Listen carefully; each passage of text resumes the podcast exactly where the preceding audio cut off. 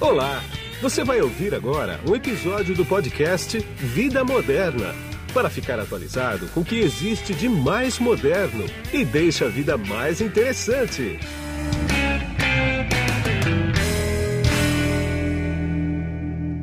Olá, eu sou Guido Orlando Júnior, diretor de conteúdo do portal Vida Moderna. Este podcast é um pouco diferente, pois não se trata de uma entrevista ou bate-papo. O que você vai ouvir agora é uma radiografia do setor automobilístico no Brasil nos últimos 10 anos, de 2010 a 2019. E o estudo é apresentado por Luiz Carlos Moraes, presidente da Anfávia, a Associação Nacional dos Fabricantes de Veículos Automotores. Dividi o podcast por assunto, que abro com comentários rápidos antes das explicações do executivo. O primeiro assunto é um balanço rápido do crescimento das fábricas no Brasil durante o período abordado. Lá em 2010, por exemplo, a gente só tinha fábrica em cinco estados: Rio Grande do Sul, Santa Catarina, Paraná, São Paulo, Rio de Janeiro e Pernambuco. Ao final desses dez anos, além desses estados, foram inauguradas fábricas em Minas Gerais, Goiás, Bahia e Ceará. Ouça o que o Luiz Moraes tem a dizer sobre isso. Nesse período de 10 anos, os últimos 10 anos, nós tivemos 10 novas fábricas aqui inauguradas no Brasil. Tem fábrica de setor agrícola, tem caminhões, tem automóveis. Nós temos aqui 67 fábricas no Brasil, em 10 estados, são 42 cidades, se não me engano. Então, a importância da indústria automobilística, que com essa estrutura produtiva oferece mais de 2.400 modelos e versões de veículos. Só para dar uma dimensão do que nós estamos oferecendo para o consumidor Brasil. E quanto a indústria faturou e pagou de impostos nesse período? Na verdade, é de 2010 a 2018, porque os números de 2019 não saíram ainda.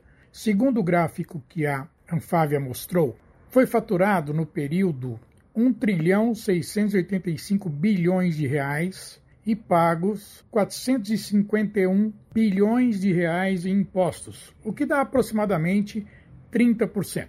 Olha o comentário do Luiz Moraes. O que, que essa indústria faturou ao longo dos últimos 10 anos? Esses são dados é, coletados pela Anfávia.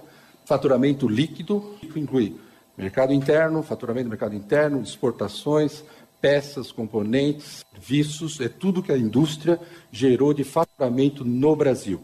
E, obviamente, ao faturar, ela gerou também 30% aproximadamente do total de faturamento gerou de impostos. Esses impostos são aqueles ligados ao produto, IPI, PISCOFINS, ICMS, ICMS, isso. IPVA também está aqui, né?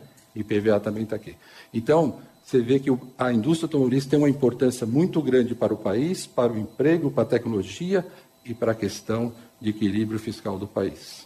Lembrando, a gente sempre fala da carga tributária muito alta, mas do ponto de vista do país, a contribuição da indústria automobilística é muito forte, muito importante para o país. No período de 10 anos, nós importamos 5,1 milhões de automóveis, o que representou, numa média, coisa de 17% da frota que roda pelo país. Olha só. A gente também importa veículos. Nos últimos 10 anos, nós importamos 5,1 milhões de carros. Isso, cerca de 17% do que foi vendido no Brasil veio importado por importadoras, por nós mesmos, montadoras. Logicamente, 17% não é uniforme. No início da década, o dólar estava mais perto de 2%, então o volume de importação era um pouco maior, representava 24%. Aí veio o Inovar, que incentivou trazer novos investimentos no Brasil, novas fábricas no Brasil. Parte desse volume importado passou a ser produzido no Brasil e aí o mix percentual importado foi caindo e hoje está mais ou menos estável em cerca de 11 a 12%. Nosso maior parceiro vem da Argentina, ou seja, a integração Mercosul é muito importante. México é o segundo maior mercado de importação, foi mais relevante quando o dólar estava mais barato, depois teve um acordo com o México que equilibrou de forma diferente, e depois vem a Alemanha e outros países. Mas a mensagem principal é: cerca de 17% dos veículos comprados pelos nossos consumidores foram importados e hoje, na média, 11 a 12 é importado e o grande mercado da onde a gente importa é a Argentina. Do mesmo modo, nós exportamos bastante veículos também, mas não é o suficiente. Nós exportamos basicamente o que nós importamos. Nós exportamos coisa de 5,2 milhões de veículos, mas, segundo Luiz Moraes, isso não é suficiente, não. A gente tem que exportar muito mais. E existem alguns empecilhos que ele fala quais são para aumentar as, as exportações. Olha só. Quando ele fala de importação, a gente também fala de exportação. Coincidentemente, foi mais ou menos o mesmo número que a gente exportou. A gente exportou cerca de 5,2 milhões de carros ao longo dos últimos 10 anos e também que continua sendo a Argentina o nosso maior destino para os veículos aqui produzidos. Então, 80%, 70% foram destinados ao mercado argentino. E a crise da Argentina, obviamente, no último ano, derrubou. Então, a participação da Argentina no ano de 19, por conta da crise, também foi menor. O México continua sendo o segundo maior parceiro nas exportações, combinando com a importação também. Temos acordo com a Colômbia, também aumentou, a gente tem uma cota de 50 mil, estamos perto de 50 mil, né, exportando 50 mil, então a Colômbia passa a ser um outro parceiro importante e por isso que a gente defende também acordos, porque os acordos facilitam e a gente tem como distribuir melhor o nosso mix de exportação. Exportação é um desafio. Exportação também, eu queria mostrar um outro ângulo, que eu sempre falo, mas quando você põe números fica mais fácil. Quanto da nossa produção é destinada para exportação? Então, nós produzimos, vou usar o um exemplo aqui, 2,8 milhões de carros ou autoveículos no Brasil e somente 14% foi destinado à exportação. É muito pouco. Alguns anos foi um pouco melhor, mas é muito pouco. A gente tem uma dependência do mercado interno, que é um grande mercado, que a gente trabalha muito, mas a gente precisa exportar mais. Muitas empresas estão tentando individualmente aumentar, é, ir para 30%, para 40%, para você ficar menos dependente do mercado interno e você também ter uma distribuição mais equilibrada para diversos países. É um sistema tributário especial, o ICMS, que destrói exportação, destrói emprego, destrói produção. A reforma tributária precisa resolver isso. Resíduos tributários, no nosso setor, a gente já calculou cerca de 12% de cada 100 dólares que a gente exporta se transforma em resíduo tributário, portanto, estamos exportando impostos. Nenhum país faz isso e nenhum consumidor lá fora vai aceitar pagar no preço um custo tributário brasileiro. Então, esse é um problema estrutural. Varia um pouco, um ano, depende do mercado, está melhor para vender, mas a nossa distribuição é, o mix de exportação é muito baixo e a gente precisa atacar esse tema, como sempre tenho falado. Que se 10 anos nós temos essa situação, nós temos um problema estrutural que precisa ser atacado. Esse problema, eu estou mostrando a foto do setor automotivo, mas é igual em outros setores.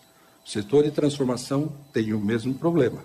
Só para você ter a dimensão de quão é difícil produzir e exportar nesse país. O próximo assunto é delicado, porque ele falou sobre os empregos nesses últimos 10 anos. Obviamente, todo mundo sabe que a gente passou por uma grande recessão e, segundo Luiz Moraes, a indústria teve que fazer umas certas mágicas aí para segurar os empregos, porque a queda de produção foi muito maior do que a queda de emprego. Olha só qual foi a mágica da indústria.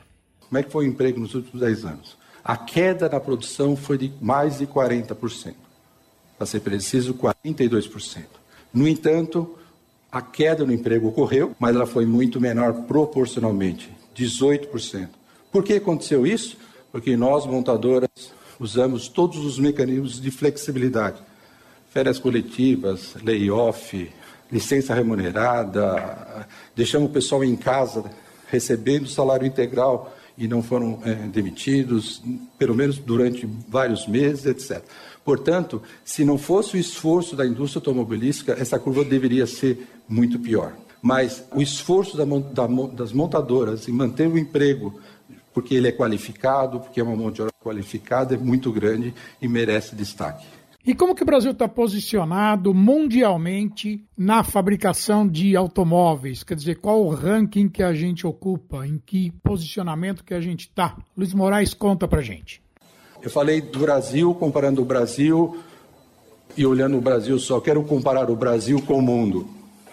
Na produção, por conta dessa crise, a gente era sétimo maior país produtor de autoveículos, veio a crise, caímos para oitavo, caímos para nono, ficamos três anos no nono e agora estamos caminhando para ficar no oitavo maior mercado de produção de autoveículos do mundo.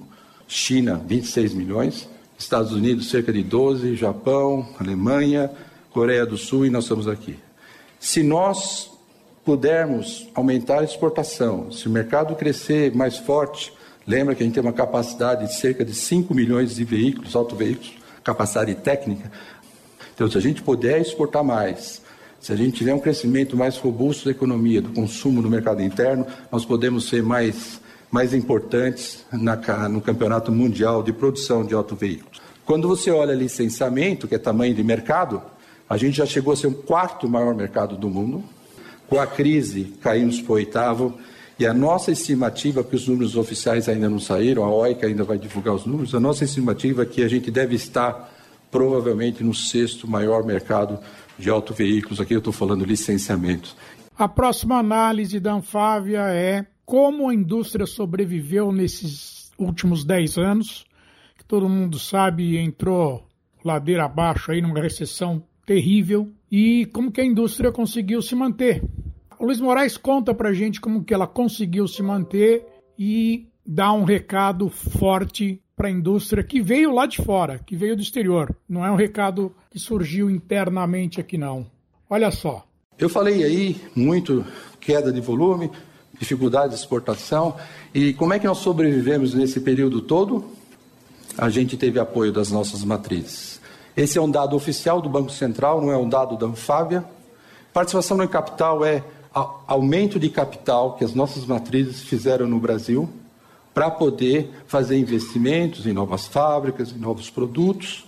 Uma empresa, no momento que você tem lucros, você também manda dividendos para suas matrizes. Aí veio a crise, praticamente zerou remessa de dividendos. E aí teve a morte das matrizes em valores substanciais, muito de valor de impacto muito forte para poder pagar a conta aqui dados os prejuízos que nós passamos aqui. Significa que nós recebemos nos últimos 10 anos 29 bilhões de dólares, parte para investimentos em novas fábricas, em novas tecnologias e parte para cobrir o buraco que foi aberto aqui por conta da maior crise econômica que esse país já passou. Mas não veio só isso. Algumas empresas optaram por empréstimos das suas matrizes. A, a matriz abriu um empréstimo para a sua empresa aqui no Brasil e aí entrou também dinheiro por empréstimos. Coincidentemente, no mesmo grande momento da crise, e parte desses empréstimos já começam a ser pagos aqui, porque depende, o dinheiro pode ter entrado aqui, já está sendo pago aqui, cada empresa tem um, um prazo de pagamento do seu empréstimo. Então entrou também 46 bilhões de, de empréstimos das montadoras, das suas matrizes, para suportar esse momento e parte disso já voltou como repagamento da, da, dos empréstimos assim concedidos. O que significa isso na prática? Somando os dois gráficos, que entrou no Brasil 24 bilhões de dólares, multiplica por 4 aproximadamente, você vê quanto que as matrizes aportaram no Brasil para suportar, manter os investimentos em novas tecnologias, em novas fábricas e também para suportar a maior crise econômica que esse país passou. Então, tem gente que pergunta como é que a gente sobrevive. É assim. E alguns presidentes montadoras falaram assim: não dá mais para continuar desse jeito. Agora nós temos que retomar o resultado das empresas com os nossos recursos aqui. Nós temos que fazer os investimentos com os recursos gerados no país por quê? Porque as matrizes estão fazendo grandes investimentos lá fora, novas tecnologias, eletrificação lá está muito mais forte, é, mudanças nas fábricas, o novo modelo de negócio que eu tenho falado. Então a matriz olha para o Brasil e fala assim: te vira aí, faça dinheiro com o seu negócio, faça investimento com o seu próprio recurso. Essa mensagem Vários presidentes falaram, não é só a fábrica que está falando, vários presidentes falaram, tanto de automóveis como veículos pesados, que agora é o momento da retomada. Como é que nós vamos retomar? Volto, aumenta a exportação. Vamos ter um crescimento mais forte no mercado interno, volume precisa vir para o nosso setor. Redução de custos, eficiência, indústria 4.0, reinventar a sua fábrica, reinventar o seu negócio.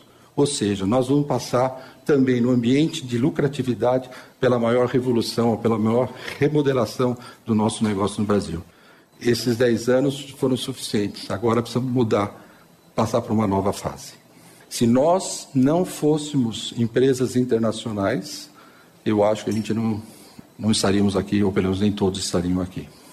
No próximo tópico, Luiz Moraes vai falar sobre a evolução das vendas de veículos leves por segmento. Ele não dá os percentuais, mas eu vou dar para você aqui agora, tá? O preferido do brasileiro ainda é o hatchback, que, mas ele teve uma caída. Nesses últimos 10 anos, ele iniciou a década com 53% das vendas e chegou agora em 40%. O que se manteve mais ou menos estável foi o sedã. O sedã ele iniciou a década com 25% das vendas e parou agora em 21%, um decréscimo de 4%.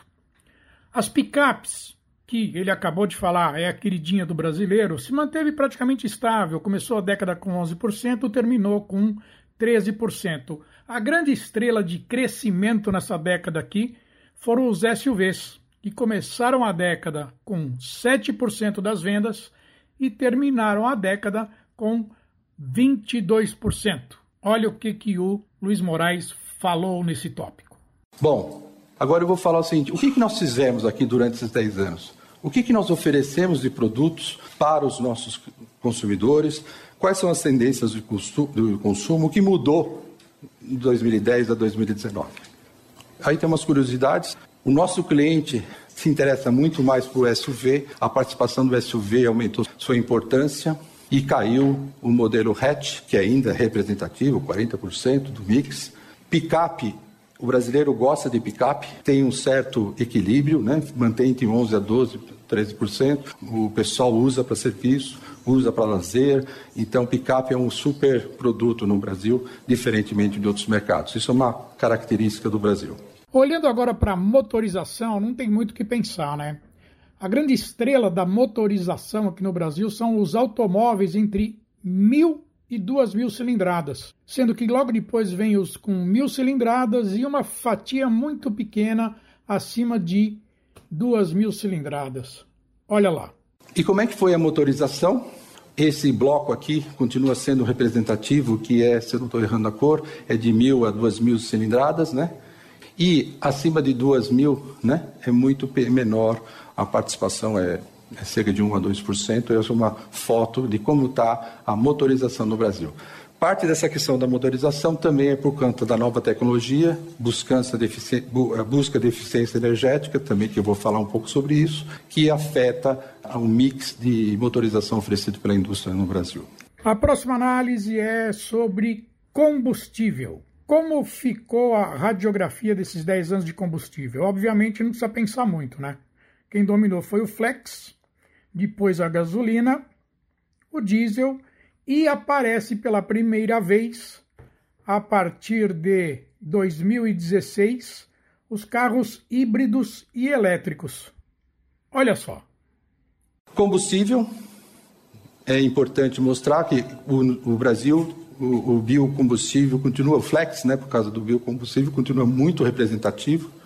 A questão da gasolina é menor, praticamente são veículos importados que a gente traz com gasolina. No Brasil, que se produz praticamente 100% é, é flex. Diesel é uma participação pequena, basicamente é SUVs, né? E começa a aparecer no Brasil um, algum grau de eletrificação, ainda pequeno, mas já começa a aparecer algum grau de eletrificação. Quando eu falo grau de eletrificação, eu estou falando híbridos, plug-in ou mesmo veículos elétricos. Então, você já percebe o Brasil começando a discutir a eletrificação, ainda incipiente, pequena, mas já começa a acontecer alguma coisa no Brasil. E quando o assunto é equipamento e segurança, o que, que o consumidor escolheu e que a indústria foi atrás do que o consumidor estava escolhendo para equipar seus automóveis? Vamos ver como é que foi isso. E o que nós oferecemos para o cliente? A gente poderia ter trazido aqui várias dimensões e ficaria muito complexo. A gente escolheu alguns alguns itens, alguns equipamentos. A gente tem aqui o apoio da Bright, que acompanhou e deu, fez uma pesquisa, parte da pesquisa é feita por eles. A gente separou dois grandes blocos. Itens de segurança, alguns são regulatórios, são obrigatórios. por exemplo, airbag e ABS, 100% dos carros são oferecidos com isso. Controle SP que vai ser obrigatório 22, 22 para 100% dos veículos, já tem 44% dos veículos vendidos aqui no Brasil com esse equipamento de segurança. Câmara de ré já tem um item representativo, com 36%. Controle de velocidade, piloto automático tem várias versões, já tem 45%. E você também, câmbio automático, 49%. Central multimídia, nossos clientes já exigem e querem muito mais isso aqui. E ar-condicionado, são itens que eu queria mostrar o quanto que o produto mudou nos últimos anos. E nós não colocamos todos os itens só para simplificar, mas eu separei itens de segurança, nós separamos itens de segurança, itens de comodidade, para mostrar para vocês que cada vez mais temos veículos mais seguros, mais conectados e mais confortáveis. Quando se fala de cor de automóvel, será que houve alguma mudança de 10 anos para cá? Será que está tendo uma movimentação de cores no mercado? Vamos ver. Curiosidades: o cliente comprava muito veículo prata, cinza e preto, é uma característica do Brasil, e hoje o chique é o branco então, só uma curiosidade para mostrar para vocês que o consumidor também está interferindo e afeta a, a nossa produção. Significa que antes 73% eram veículos da cor prata, cinza, preta e hoje caiu para 47%. Curiosidades da indústria automobilística no Brasil. O próximo item também é crítico. Por quê?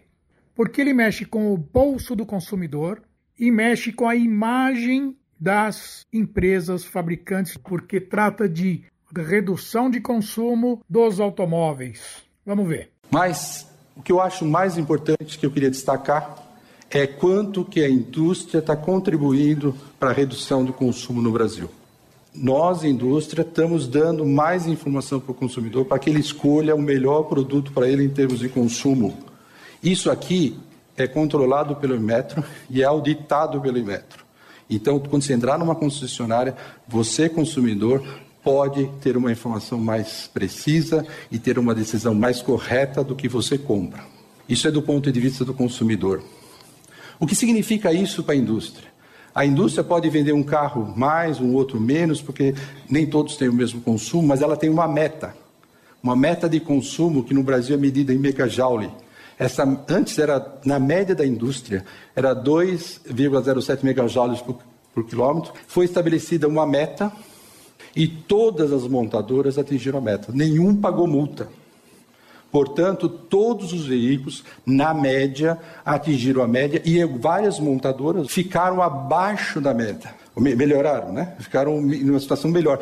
Várias empresas, acho que cinco, oito, dez empresas, não lembro. Portanto, nós estamos oferecendo para o consumidor menos custo, menos custo de manutenção, eh, de, manutenção de, de, de combustível. Isso significa, para o país, redução de gastos estimado pela Anfab de 7 bilhões de reais ano por conta de uma redução substancial no consumo médio dos veículos produzidos no Brasil. Outra coisa que a indústria ofereceu também, outra consequência é também redução de emissões de CO2. Então merece destaque também a contribuição na eficiência energética da indústria. E vem mais coisas pela frente ainda. 2022, essa meta cai para cá, acho que esse número mais 12% de redução, e a indústria já está trabalhando, desenvolvendo esses produtos, testando esses produtos para poder atingir essa meta aqui. Se não atingir meta, tem multa proporcional ao volume que você vender num determinado ano. A medição é, um, é feita um ano, uh, anual, se informa os relatórios, a meta de consumo por veículo, tira a média ponderada e entrega o relatório para o governo que é auditado. Repito, a indústria está entregando uma melhor informação para o consumidor. Para o país, isso significa um impacto ambiental, redução de consumo importante que ajuda a economia do país. A gente precisa falar mais vezes sobre isso o próximo item é tão ou mais importante do que o anterior. Por quê? Porque ele aborda eficiência energética e emissões de gases, em que o carro ele é tido mundialmente como um grande vilão da poluição das cidades. Agora vamos ver como é que a indústria brasileira está se virando para cumprir as metas de redução de emissão de gases e poluentes. Luiz Moraes explica para gente. Mas não é só eficiência energética também. Na questão de emissões, nós tivemos que fazer o L4, o L5, que são metas de emissões que foram definidas pelo CONAMA. Essas metas são obrigatórias, elas são fiscalizadas quando da homologação. E aqui a gente trouxe um relatório que não é nosso, é do CETESB. Em todas as dimensões, nós percebemos redução substancial dessas, desses eh, poluentes, vamos dizer assim, monóxido de carbono, NOx, material particulado, hidrocarbonetos, aldeídos, enxofre. Ou seja, a indústria, de novo, na questão ambiental, entrega, cumprindo as normas do CONAMA, veículos que poluem menos no país. Essa é uma medição em São Paulo, no estado de São Paulo, e mostra também a contribuição da indústria para a questão do meio ambiente, apesar do aumento da frota. Aqui, a gente está conseguindo fazer isso, apesar de aumentar. Não estou criticando o aumento da frota, a frota é importante, tem que aumentar. Mas eu estou dizendo que isso aqui tem que ser lido dessa forma. Ou seja, a gente conseguiu reduzir, apesar da frota estar tá maior. Outra mensagem importante: apesar de não ter inspeção técnica veicular, apesar de não ter renovação da frota, apesar de ter caminhões acima de 40 anos circulando na cidade, apesar de tudo isso. Então, imagine Quanto seria melhor o ambiente do Estado de São Paulo se a gente tivesse medidas estruturais, como renovação da frota, inspeção técnica veicular, como todo país moderno tem. A gente faz a nossa parte, que é cumprir as metas de, de, de eficiência energética, a gente cumpre a nossa parte na questão de atingir as metas de é, emissões, mas o Estado precisa fazer a sua parte, discutir de forma clara inspeção técnica veicular, renovação da frota. O próximo item ele é curioso porque Luiz Moraes aborda o seguinte, basicamente ele fala o seguinte, olha, quando a gente fala do mercado de automobilismo, não é só carro novo, não é só carro zero quilômetro. Existem os carros usados que são muito importantes na economia desse mercado. Olha só a explicação dele. O mercado de, de a gente fala em caminhões, automóveis novos, mas eu queria é, falar um pouquinho que esse mercado não é só caminhões, carros novos, né? Então a gente vendeu 3,5 milhões de carros, aí veio aqui caiu para 2, e essa coluna azul clara é quanto que troca de carros usados ocorre no Brasil. Então, vou dar um exemplo aqui, vai. Em 2010, nós vendemos 3,5 milhões de carros novos e o mercado trocou de mão veículos usados, 8,8 milhões de carros foram mudaram de dono ao longo do ano. Isso dá uma relação que para cada um carro novo vendido, troca de dono 2,5 carros usados. Quando veio a crise, isso aqui caiu. E, obviamente, a turma trocou um velhinho para um menos velhinho e, e, assim foi por diante. Ou seja, o mercado ficou girando nos usados. E essa relação piorou. Ou seja, para cada um carro novo, mudava de dono cinco vezes o carro usado. E agora, com a retomada do crescimento, já começa a melhorar o índice e é possível que, esperamos, né, que nos próximos anos, essa relação volte a ficar mais próxima daquele parâmetro, que é um parâmetro, vamos dizer assim, que a gente considera normal. O setor automobilístico não é só o veículo novo. O setor automobilístico também influencia isso. Aqui, a gente troca pneu, faz licenciamento, faz seguro, faz financiamento, vai fazer manutenção, põe-se o filme, põe acessório, ou seja, a economia do setor automotivo não se restringe só ao veículo novo. Nós geramos ao longo de vários anos muito mais negócios, muito mais empregos do que só aquilo que eu acabei de falar, que é o setor automobilístico, as nossas fábricas. Então, na realidade, nós estamos falando de 13 milhões de veículos. Quando você compra uma geladeira, você não faz seguro, você não faz licenciamento, você não troca pneu, você não põe isso filme, não paga pedágio. Eu estou exagerando um pouco, mas eu quero dizer é o seguinte: o setor automotivo é muito importante para o país. E não é só a produção do novo. Aqui a gente acaba induzido pelos números a só falar do novo.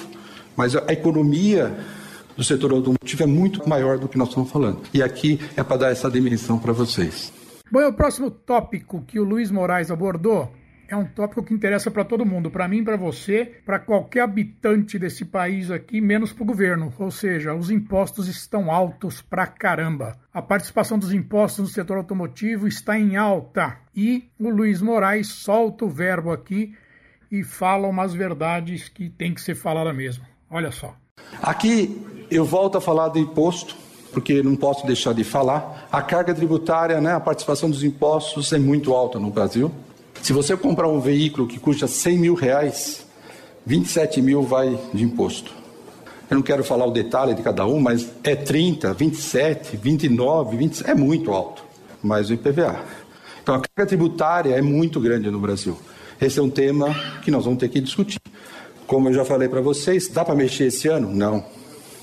Mas é um tema que a gente precisa perseguir. Qualquer país do mundo moderno, Alemanha, Estados Unidos, tem uma carga muito hum, tributária mais aceitável. Não dá para ter continuar essa carga tributária, porque isso aqui afeta você, consumidor, afeta toda a indústria, os fornecedores e tem um impacto muito grande. Ou seja, nós precisamos repensar esse modelo no futuro.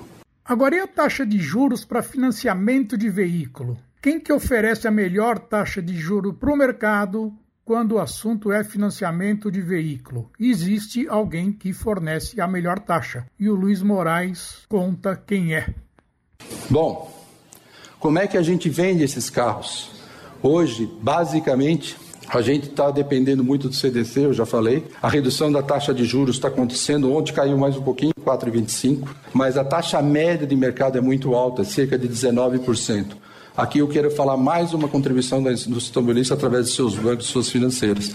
A gente pratica taxas mais baixas do que o mercado. Por quê? Porque a gente tem um interesse no setor, obviamente, quer fazer volume, quer atacar.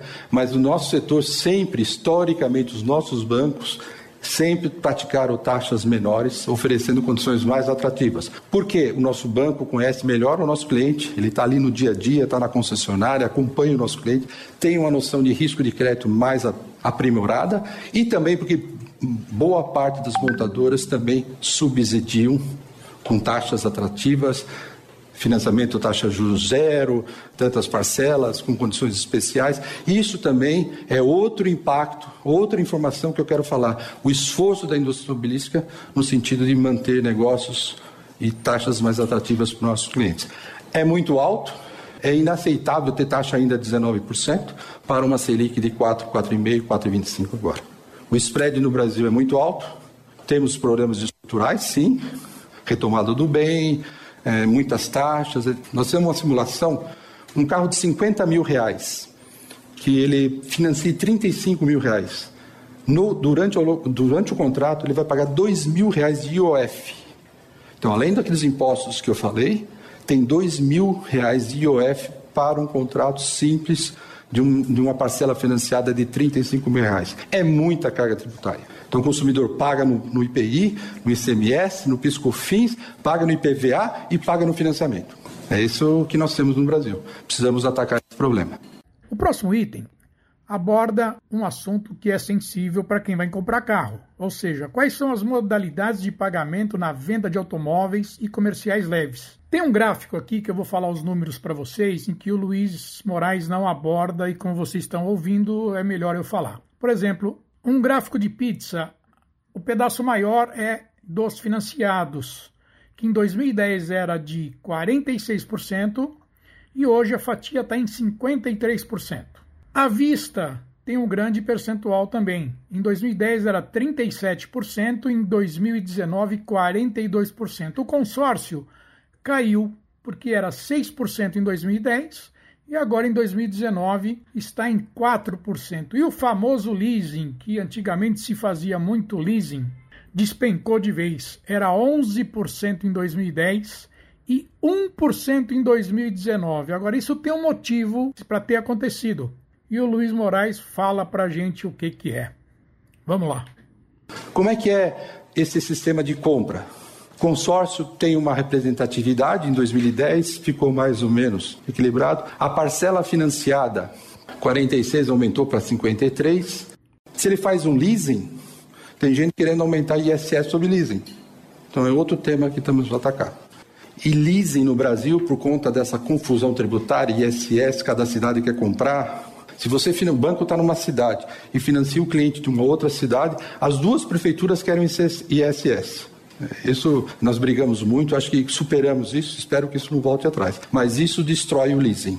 Então, olha quanto é financiado em países modernos. E olha quanto o Brasil tem de financiamento. Olha a capacidade que a gente pode oferecer para os nossos clientes de crescimento né, na parcela financiada, nos, na quantidade de itens financiados, para poder ter mais mercado, mais volume. E o Luiz Moraes comentou também um assunto que é bem moderno, que surgiu de uns anos para cá, não surgiu na última década, foi o seguinte: apps, aplicativos de transporte. Você tem ideia quantos aplicativos de transportes tem no Brasil que a Anfávia levantou? Não tem, eu também não tinha. Olha só. Eu tinha falado assim, modelo de negócio está mudando. A nossa é uma pesquisa. Quantos aplicativos de transporte nós temos atualmente? Nós chegamos à conclusão que temos 253 aplicativos de transporte já testando, funcionando, alguns em fase experimental, outras já funcionando, de, várias, de vários tipos, tá? Então, o modelo de negócio mudou também no Brasil. E agora um assunto que é um assunto quase que interno das montadoras. Para o usuário final, para o público, não quer dizer quase nada. Ele não se preocupa muito com o que o Luiz Moraes analisou aqui, mas internamente no mercado de automobilismo, para quem compra e vende e para quem fabrica é vital. Ou seja, o quanto que a venda direta representa no mercado, ou seja, o quanto que as fábricas vendem diretamente sem carros novos, né? sem passar por uma revenda. O mercado discute bastante isso. Vamos ver como é que o Luiz Moraes encara esses questionamentos aí. E aí, aquela pergunta que todo mundo fala: e o faturamento direto? Quanto é o faturamento direto? Que a indústria depende do faturamento direto, não sei o que, não sei o que. Venda direta existe sim para governo. Tem um, um segmento que é estável, táxi, tem grandes empresas que compram para sua frota, empresas que têm para seus funcionários carros para frota, várias empresas têm. Tem um produtor rural, e tem a locadora, e tem um fato novo, ou de maior impacto recentemente, que é venda para PCD. Tudo isso é, vamos dizer assim, faturamento direto da montadora, ou venda direta, o processo de faturamento direto. Então, é que nos últimos anos, a venda direta está chegando a 45%. É um número que todo mundo tem divulgado, FenaBrave tem divulgado. Isso aqui significa, em 2019, essa proporção. Vamos tirar, vamos fatiar o elefante e ver daqui quanto que é PCD? PCD é uma venda feita pelo concessionário. Quem recebe a pessoa que quer ter um veículo com condições de PCD é o concessionário ele atende na sua região, na sua cidade, etc. A única coisa que é diferente, que é o faturamento do veículo, é feito pela montadora por uma questão normativa, uma regra que está na lei. Então, o PCD não é venda direta no sentido que é atendido pela montadora. Vamos tirar o PCD daqui. O PCD era cerca de 100 mil e é 200 mil, 200 mil veículos ano. Esse é um novo mercado que tem e atende as pessoas que precisam desse benefício, que é a redução da carga tributária. Quando você tira o PCD, a, a venda direta, tradicional, que é venda para locadora, que é venda para governo, que é venda para o produtor rural, é 37%. E agora vamos ver a evolução dos mercados. Não deu para fazer para os últimos 10 anos. Como é que se lê esse gráfico aqui? Locadoras estão aqui, Outras vendas diretas, frutistas, etc., são aqui, veículos PCD e o varejo tradicional, que é o cliente que vai na concessionária. Isso aqui, juntando tudo, isso aqui é varejo. Ele é atendido pelo concessionário. Isso representa 68%, caiu para 66% e caiu para 63%. Tem movimento? Tem movimento, mas não na proporção que tem sido falado.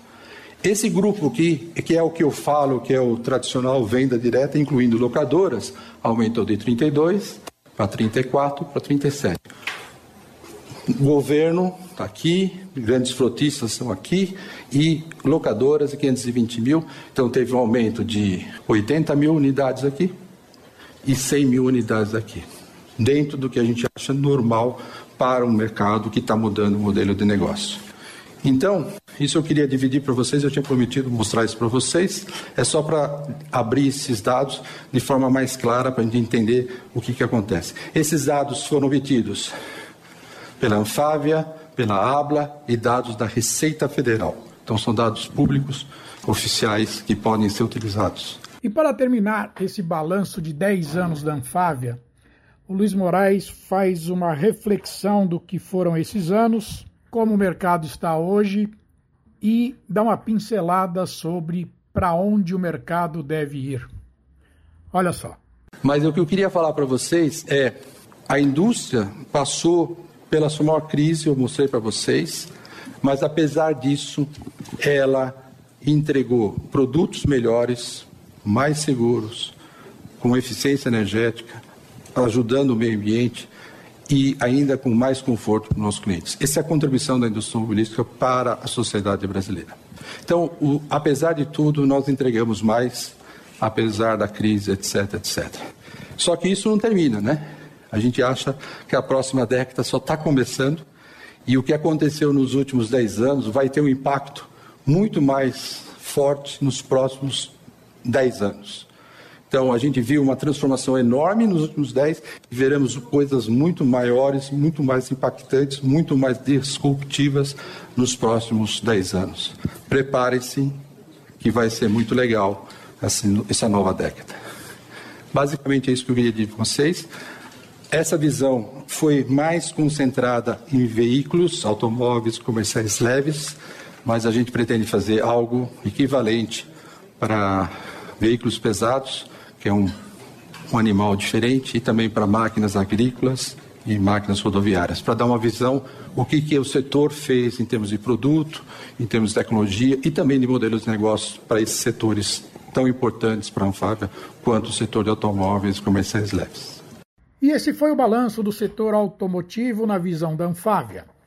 Se você quiser baixar o PDF com todos os gráficos que foram analisados pelo Luiz Moraes, basta você ir lá no portal Vida Moderna, que é www.vidamoderna.com.br, digitar na busca Balanço 2010-2020 Anfávia, que você vai conseguir baixar o PDF e aí você terá todos os números detalhados de tudo isso que o Luiz Moraes falou aqui nesse podcast. E eu sou Guido Orlando Júnior, diretor de conteúdo do portal Vida Moderna, e muito obrigado por sua audiência. Tchau. Você acabou de ouvir um episódio do podcast Vida Moderna. Assine grátis nos apps Spotify, iTunes, Deezer, Tuning, Google Podcast e Android Podcast.